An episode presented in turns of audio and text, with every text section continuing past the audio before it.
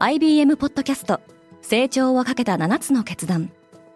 成長をかけた7つの決断とは今後3年間に世界を形作ると予想される7つのビジネストレンドについて IBM が何千ものクライアントとの対話に基づき提言をしたものです。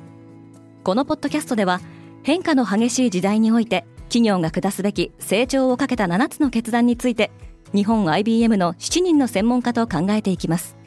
今お聞きのリスニングサービスにてぜひフォローボタンからフォローをお願いします Spinner.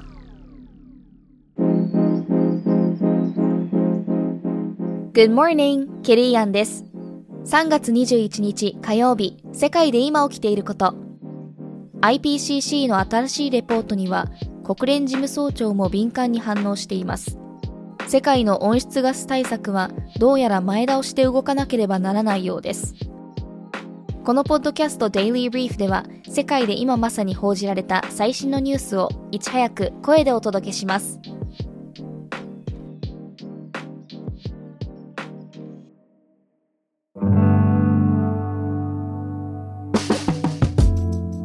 次元爆弾は針を進めている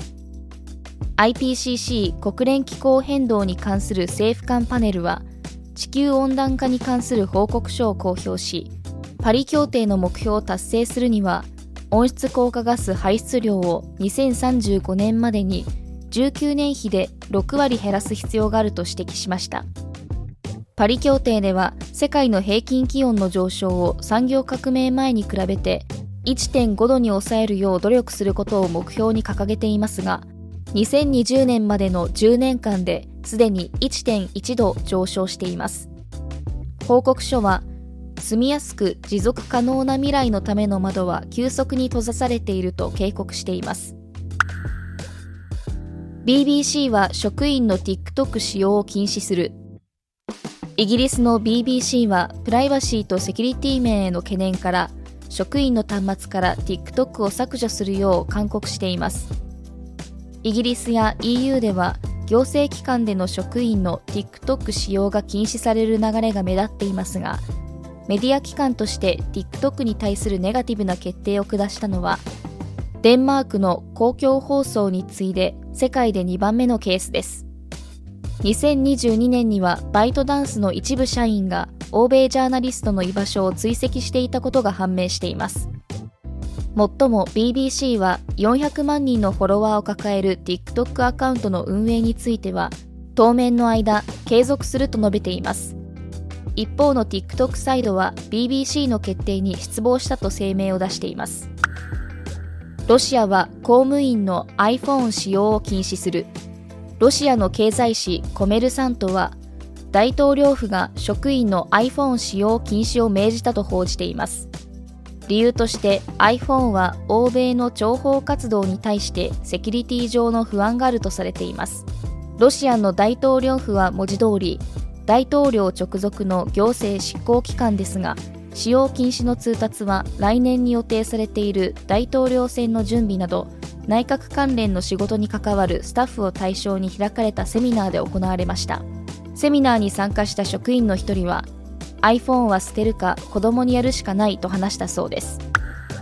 アフリカ4カ国では大規模デモが同時に起きている。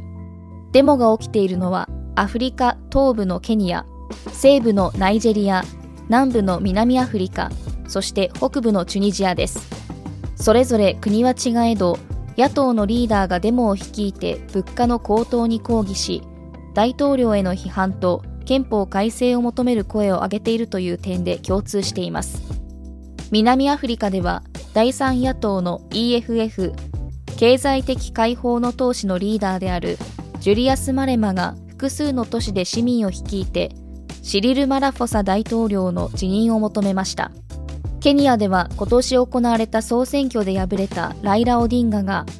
ウィリアム・ルト大統領政権はインフレをコントロールできていないと非難しています。ルパート・マードックは恋をしているメディア王として知られるルパート・マードックが今年夏にも再婚することを明らかにしました92歳のマードックが結婚するのはこれが5度目でお相手は昨年出会った66歳のシンガーソングライターであるアン・レスリー・スミスです。マードックはインタビューで、私は恋に落ちるのを恐れていた。これが最後になることは分かっていると話しています。今、世界で起きているニュースをいち早く受け取りたい方は、Spotify、Apple Podcast、Amazon Music などでぜひ Daily Brief をフォローしてくださいね。ケリーアンでした。Have a nice day!